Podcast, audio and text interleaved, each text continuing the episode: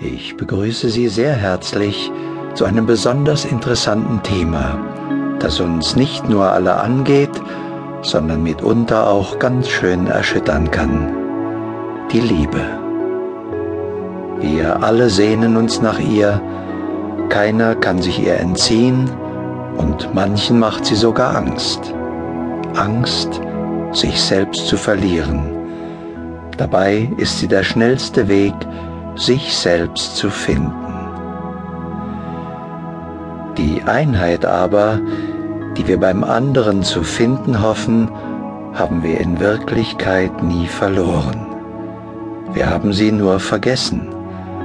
Und so kann in einer glücklichen Liebesbeziehung der andere zum Tor auf dem Weg zu uns selbst werden. Einem Weg, auf dem wir uns gegenseitig an uns selbst erinnern. Daran, dass man Liebe nicht zu lernen braucht, weil man sie nicht verlernen kann, denn sie ist unser wahres Wesen. Das starke Gefühl, das uns mitunter bewegt, ist eine Auswirkung der Liebe, nicht aber die Liebe selbst, auch wenn wir es dafür halten. Die Liebe ist in Wirklichkeit ein Weg, ein Weg, auf dem man sich miteinander macht, um letztlich bei sich selbst anzukommen. Aber ankommen kann man nur, wenn man sich auf den Weg macht. Machen wir uns daher miteinander auf den Weg durch die verschiedenen Stationen der Liebe. Unser ganzes Leben dreht sich um Beziehungen. Und meistens beginnt es damit, dass wir uns verlieben.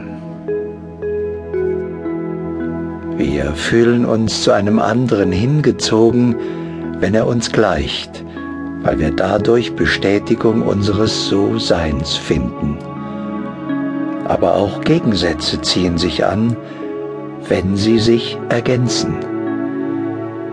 Wir brauchen und ziehen an, was uns vollkommener macht. Man kann also sagen, die grundlegenden Ähnlichkeiten einer Beziehung bilden das Fundament, die einander ergänzenden Unterschiede die Faszination.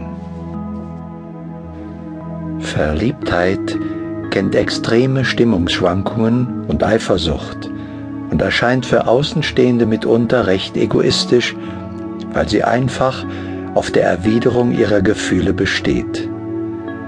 Verliebtheit kann für den Geliebten sehr bedrängend, fordernd, ja sogar erstickend sein. Und es ist wohl eher der Wunsch, geliebt zu werden, als Liebe und braucht und verlangt ständige Liebesbeweise. Der Verliebte sagt, ich liebe den anderen so sehr, dass ich verletzt, traurig oder wütend werde, wenn er jemand anderen liebt. Der Verliebte will den Geliebten besitzen, ihn ganz für sich alleine haben, er ist abhängig. Solange aber in der Liebe eine Abhängigkeit in irgendeiner Form besteht, ist die Beziehung noch gestört, fehlt in Wirklichkeit Liebe, vor allem Liebe zu sich selbst. Verliebtheit kann sich daher auch gegen den anderen richten. Wir sind enttäuscht von ihm, weil er uns nicht liebt. Wir wollen uns vielleicht sogar dafür rächen, aber einem Menschen, den wir lieben, würden wir doch nie einen Schaden zufügen wollen. Wenn ich den anderen wirklich liebe, dann freue ich mich darüber, dass er liebt auch wenn seine Liebe nicht mir gilt.